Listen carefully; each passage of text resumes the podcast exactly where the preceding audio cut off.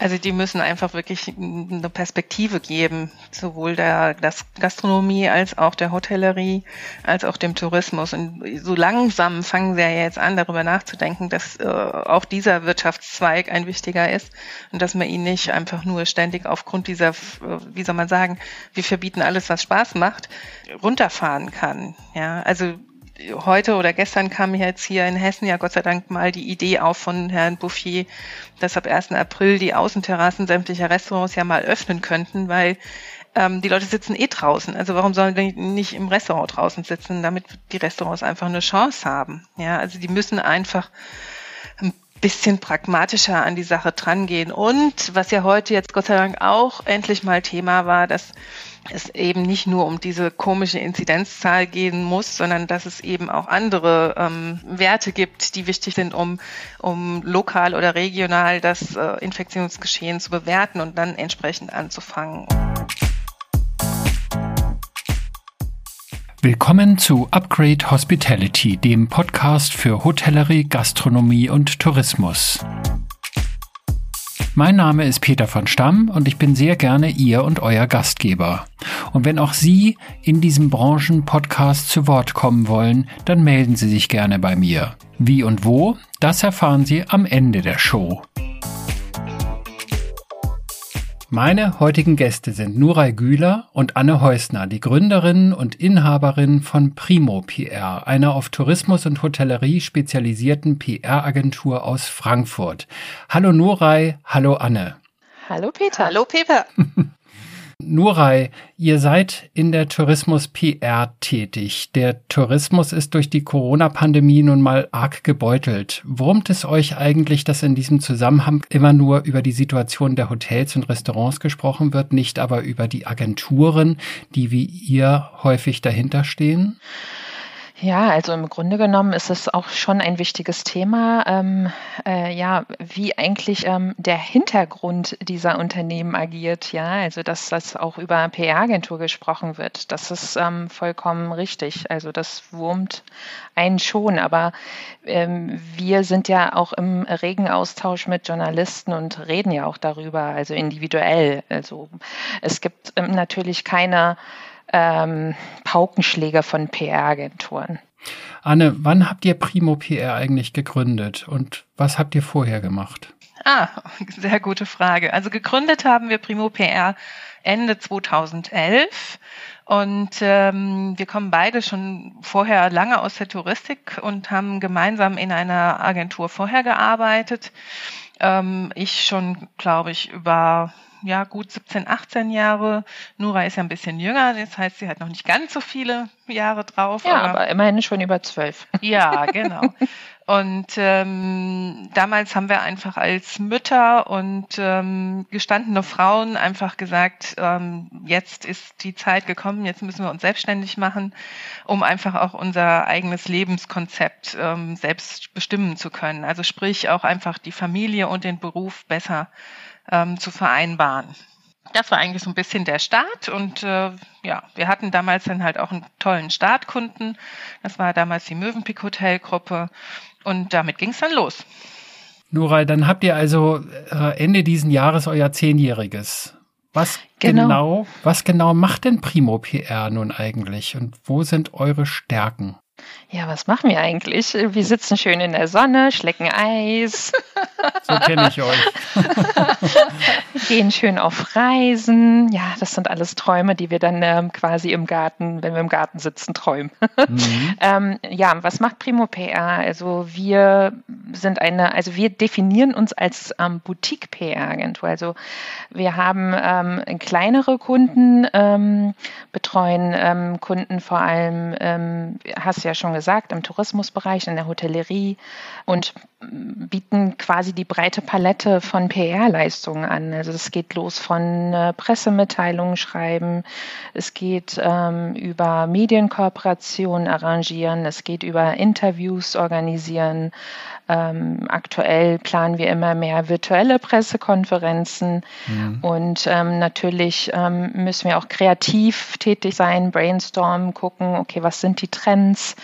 äh, was können wir den Kunden auch proaktiv anbieten und ähm, mit denen eben ähm, gewisse Maßnahmen verhackstückeln und sagen, okay, jetzt ist Zeit für diesen Trend und ähm, lasst uns das gemeinsam angehen und ähm, die Journalisten damit ähm, bewegen. Ja. Wie kommt ihr auf diese Trends? Also seid ihr da im Gespräch mit Trendforschern? Ruft ihr Herrn Hawks an und sagt, Mensch, was ist da los? Was kommt denn so als neuer Trend auf uns zu? Oder wie, wie macht ihr euch da schlau? Also das wäre natürlich toll, wenn wir den direkten Kontakt zu Herrn Hawks hätten. Aber natürlich, äh, wir sind ja sehr belesen und gucken und ähm, sind ja auch in verschiedenen Netzwerken unterwegs. International sind wir äh, in einem ähm, IPRN-Netzwerk. Wir sind auch bei der VDRJ, Verein der deutschen Reisejournalisten. Natürlich gucken wir uns auch ähm, jetzt über den Tourismus hinaus ähm, verschiedene Studien, Forschungsergebnisse an, äh, die wir dann eben auch für unsere PR-Arbeit Zeit nutzen. Also nicht, dass es nicht unbedingt äh, mit Tourismus oder Hotellerie zu tun haben muss, sondern generell, ja, wie, wie, mhm. wie wird die Gesellschaft ähm, sich verändern, was, das, was tut sich gerade zurzeit und wie können wir das mit der Kommunikation auffangen? Großes Thema zurzeit gerade. Was tut sich so? Ja. Ihr bietet ja nun Marketing- und Kommunikationsstrategien an, ihr veranstaltet Events, äh, ihr bietet Medienkooperationen, ihr sorgt letztendlich dafür, dass sich die Themen eurer Kunden widerspiegeln im Print, TV, Radio und natürlich vor allen Dingen Social Media. Wie haben sich denn die Schwerpunkte eurer Arbeit in den vergangenen Jahren verändert und verlagert? Stichwort, zählt Print überhaupt noch oder geht heute alles nur noch online oder wie läuft's? Also so? Interessanterweise ist der, der Printbereich gerade jetzt in der Corona-Krise sogar wieder wichtiger geworden. Ähm, mhm. Davor hieß es immer, okay, das wird äh, weniger werden und die, die Aufmerksamkeit geht mehr ins Internet. Ähm, aber der Trend ist komischerweise oder interessanterweise genau andersrum. Ähm, also gerade die Printmagazine äh, haben großen Zulauf. Also der Mensch möchte halt einfach auch irgendwann mal wieder was Haptisches haben. Mhm. Und dadurch, dass man im Job und in, ähm, ja, in, heute im Moment ja auch sogar in der Schule und in der Universität eben alles nur noch virtuell mit dem Rechner hat, ist der Printbereich dann wieder interessanter geworden. Ja, aber grundsätzlich ist natürlich, hat sich in den letzten Jahren insgesamt die Berichterstattung natürlich sehr ins Netz verlagert. Ja, ganz klar, die Auflagenzahlen sind runtergegangen über die letzten zehn Jahre ganz extrem. Mhm. Und der Social Media Bereich wird natürlich auch immer wichtiger, auch, auch für unsere Tätigkeit immer wichtiger. Macht ihr, Stichwort Social Media Arbeit, macht ihr das alles selbst? Sitzt ihr wie die zwei fleißigen Bienchen da im Büro und macht das selbst oder holt ihr euch da professionelle Social Media Agentur Hilfe dazu? Also da sind wir hybrid unterwegs, sage ich jetzt mal. Wir machen natürlich auch unsere eigenen äh, Posts und ähm, äh, Kommunikationsthemen, aber haben natürlich auch einen Partner im Social-Media-Bereich, der so für Community Management zuständig ist, der dann eben äh, quasi liked und kommentiert und das, da, da brauchen wir auf jeden Fall Unterstützung. Also das können wir selbst als kleine Agentur nicht wuppen. Deswegen haben wir ähm, tolle Partner, die uns da unterstützen und um unsere Followerzahlen eben nach oben schnellen lassen, sage ich jetzt mal. Mhm. Mhm. Anne, du hast vorhin gesagt, als ihr mit Primo PR an den Start gegangen seid, da hattet ihr gleich so ein kleines Juwel im Kundenportfolio dabei, die Mövenpick Hotel Gruppe aus der Schweiz. Die gehören, glaube ich, heute zu Accor, genau. ne? Richtig, die wurden vor zwei, drei Jahren jetzt von Accor aufgekauft mhm. und sind halt sozusagen in das Portfolio von Accor integriert worden und damit leider auch äh, nicht mehr bei uns als auf der Kundenliste, weil Accor äh, selber natürlich A, eine große eigene PR-Abteilung hat und B, auch eine Agentur, die ihnen zuarbeitet und die natürlich dann auch die, die Marke Mövenpick übernommen haben. Mhm. Wie war denn das damals? Also ihr zu zweit mit dieser großen Mövenpick Hotelgruppe und da ist ja eine ganze Menge zu tun. War das damals der Mega-Stress? Also ich persönlich habe ja vorher noch eine viel größere Hotelgruppe betreut, die, die heutige weltgrößte Hotelgruppe, nämlich Marriott International. Ach, das warst ähm, du. Ja, genau. ja. Ähm, mhm. Also zu meiner Zeit waren es am Anfang, glaube ich, irgendwie 500 Hotels und haben dann damals auch noch Renaissance und Ramada und ich weiß nicht, was alles aufgekauft. Mittlerweile, ich glaube, sind sie bei 5000 Hotels. Mhm. Ähm, also von daher hat mich eine große Hotelgruppe nicht abgeschreckt. Und wir hatten halt damals das Glück auch, dass ähm, alle PR-Verantwortlichen, mit denen wir gearbeitet haben, die haben ja zwischendurch dort auch nochmal gewechselt gehabt, waren alle sehr, sehr professionell und kannten auch die Agenturarbeit sehr gut. Also sprich, ähm, die Verzahnung der Arbeitsschritte war ganz easy und einfach was man nicht mit jedem Kunden so hat, weil manche Kunden verstehen die PR-Arbeit nicht, da hat man viel Erklärungsbedarf. Das war bei Mövenpick nicht gegeben. Also wir haben einfach äh, richtig fit und schnell Arbeitsschritte umsetzen können und dadurch war natürlich auch ja, der Erfolg ein, ein sehr guter und sehr großer. Wo sind denn die Knackpunkte? Du sagtest gerade, mancher Kunde versteht die PR-Arbeit nicht richtig. Was was geht denn im Kopf eines Kunden vor, der die PR-Arbeit falsch versteht? Wo sind Illusionen oder falsche Vorstellungen? Wo liegt der, der Hase im Pfeffer? Ja, ist nicht so ganz einfach zu beschreiben. Grundsätzlich ist, glaube ich, so, dass manche Kunden einfach ähm, äh, ja gar nicht die Medienlandschaft verstehen. Die wissen nicht, welcher Journalist auf welche Informationen, auf welche Gegebenheiten auch Wert legt. Das ist der eine Punkt. Und natürlich sind bei manchen Kunden auch einfach die Erwartungen äh, viel zu hoch gesteckt. Ja, mhm. da muss man halt auch erstmal sagen, okay, mit einer Mini-Meldung kommt man halt eben nicht in den Spiegel oder in die Zeit, sondern dazu muss man halt äh, wirklich eine gute News haben und eine, eine inhaltliche Story haben. Mhm. Aber das ist ja natürlich auch unser Job und unsere Dienstleistung, dass wir dem Kunden das erklären und versuchen, gemeinsam eben gute Lösungen zu finden und gute Themen zu finden. Also ich glaube, dass ähm, einige Kunden, die im PR-Bereich jetzt nicht so versiert sind, auch gleich denken, okay, wenn ich eine PR-Agentur habe, die steigert dann meinen Umsatz. Ja, also das ist falsches Denken. Ähm, wir sind nicht für die Umsatzgenerierung zuständig, sondern für, für einen ähm, Imageaufbau beziehungsweise ähm, ja, Imageverbesserung, Optimierung, äh, je nachdem, wo der Kunde steht. Also ich glaube, da muss der Kunde auch ähm, selbst lernen, wofür brauche ich eigentlich PR. Hm. Hattet ihr schon mal Kundenanfragen von Leuten, wo ihr sagt, oh Gott, dieses Image, da möchte ich nichts mehr zu tun haben? Das will ich nicht aufpolieren. Hm. Schwierig. Aber also was, was ich mir für meine Arbeit und für mein Leben immer gesagt habe, dass ich nie in die Politik gehen werde, also keine politische PR machen werde. Mhm. Aber alles andere, also ich sage immer, PR ist eigentlich ein Handwerk. Also wir können wir können das äh, für alle Themen spielen. Ja, also wir sind natürlich jetzt ähm, oder unsere Kontakte sind viel in der Touristik, aber wir können natürlich auch Kontakte in anderen Branchen herstellen. Mhm. Also von daher sind wir da eigentlich offen und äh, wir haben aktuell auch einen neuen Kunden, der eigentlich gar nichts mit Tourismus zu tun hat. Und ähm, wir werden die, die, PR-Arbeit jetzt aufbauen für die deutschen Kinderhospizdienste. Ja, also eine ganz andere Richtung. Und ähm, aber die Maßnahmen und die, die Handfertigkeiten sind dafür die gleichen. Nurai, wir beide haben uns kennengelernt in einem fernen Land, in, in den Bergen, schön. in Georgien. Das war, toll. das war ja. wirklich schön. Und, und Anne, dich kenne ich ja aus der Genfer Seeregion in der Schweiz. Und mhm. äh, in Georgien betreut ihr ein Fünf-Sterne-Hotel, eine große Anlage. Und in der Schweiz ist es halt eine ganze Destination, die wir damals gemeinsam besucht haben. Wen betreut ihr denn heute eigentlich? Wer sind so eure Kunden?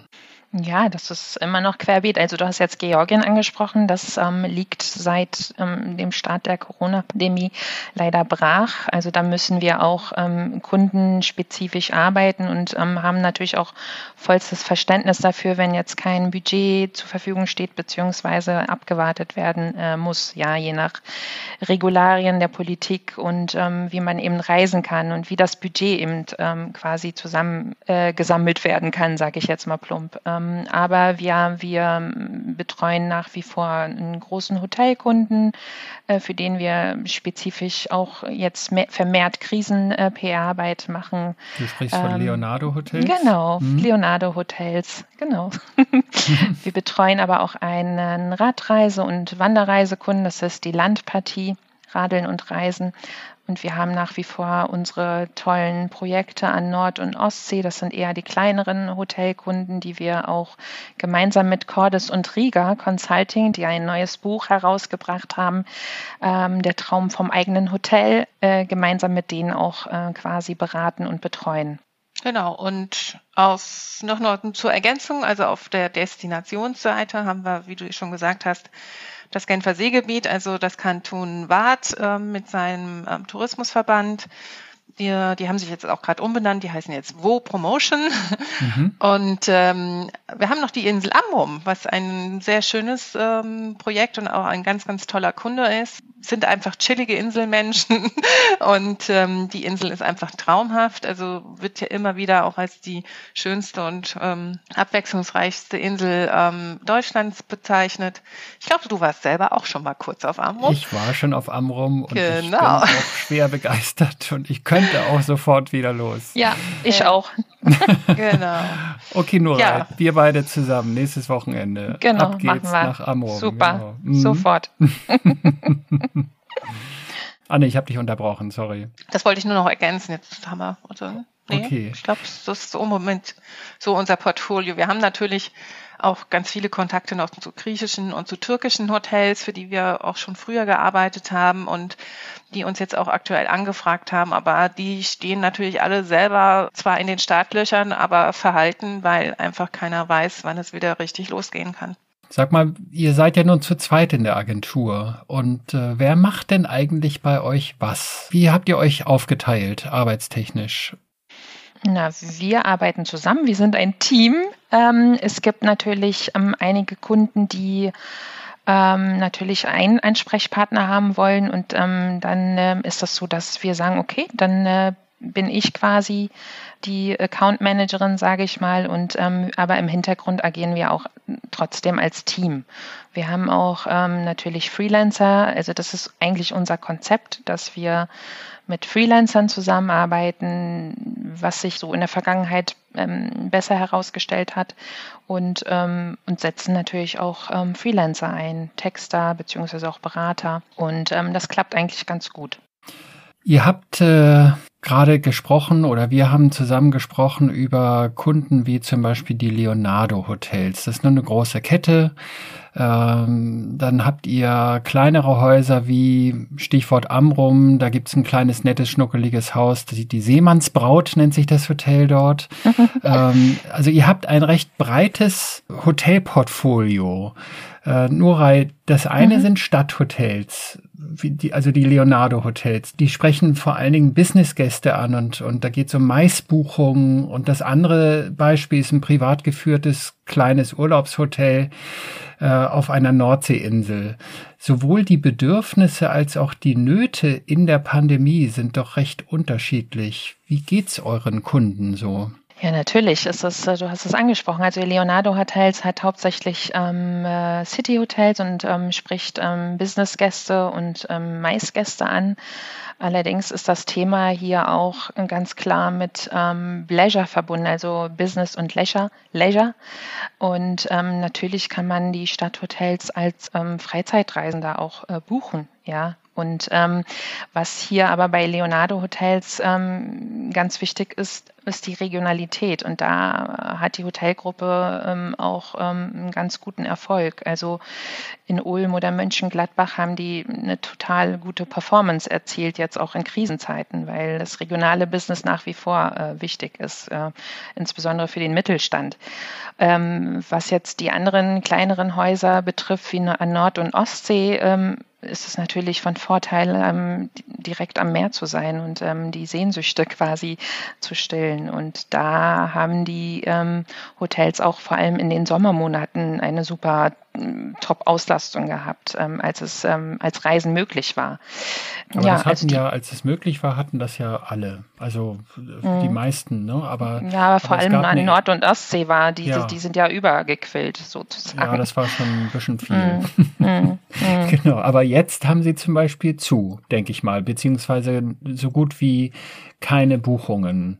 Ja, also es gibt ein paar kleine Hotels, die auch in, äh, in Schleswig-Holstein auch offen haben.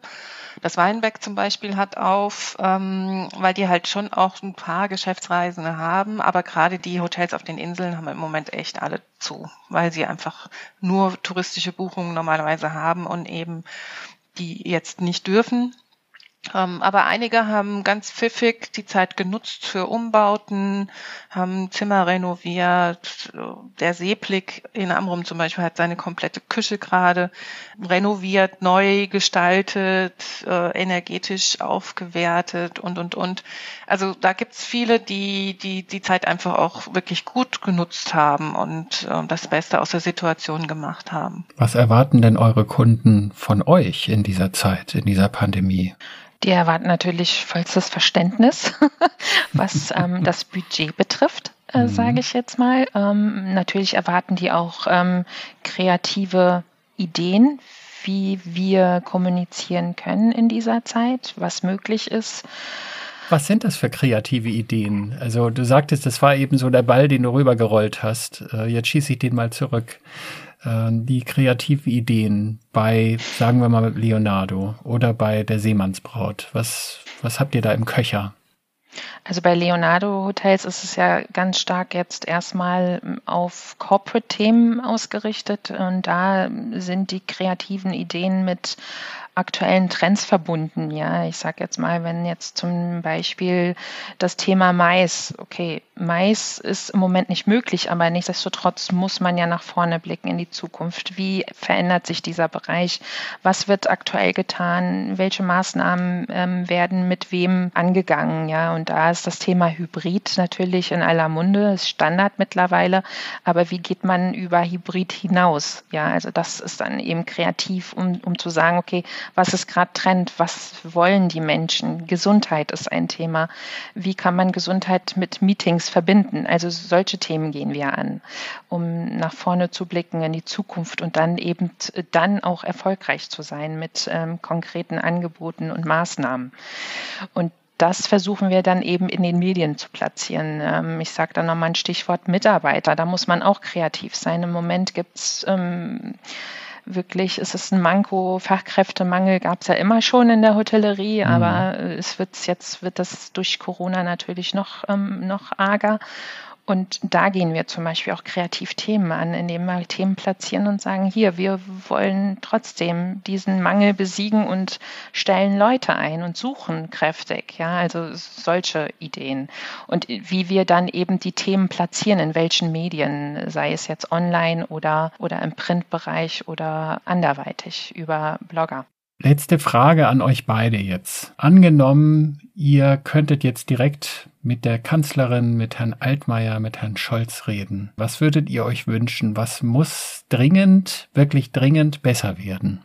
Also die müssen einfach wirklich eine Perspektive geben, sowohl der Gastronomie als auch der Hotellerie, als auch dem Tourismus. Und so langsam fangen sie ja jetzt an, darüber nachzudenken, dass äh, auch dieser Wirtschaftszweig ein wichtiger ist und dass man ihn nicht einfach nur ständig aufgrund dieser, äh, wie soll man sagen, wir verbieten alles, was Spaß macht, runterfahren kann. Ja, also heute oder gestern kam jetzt hier in Hessen ja Gott sei Dank mal die Idee auf von Herrn Bouffier, dass ab 1. April die Außenterrassen sämtlicher Restaurants ja mal öffnen könnten, weil ähm, die Leute sitzen eh draußen. Also warum sollen die nicht im Restaurant draußen sitzen, damit die Restaurants einfach eine Chance haben? Ja, also die müssen einfach ein bisschen pragmatischer an die Sache drangehen. Und was ja heute jetzt Gott sei Dank auch endlich mal Thema war, dass es eben nicht nur um diese komische Inzidenzzahl gehen muss, sondern dass es eben auch andere ähm, Werte gibt, die wichtig sind, um, um lokal oder regional das äh, Infektionsgeschehen zu bewerten und dann entsprechend anzufangen. Und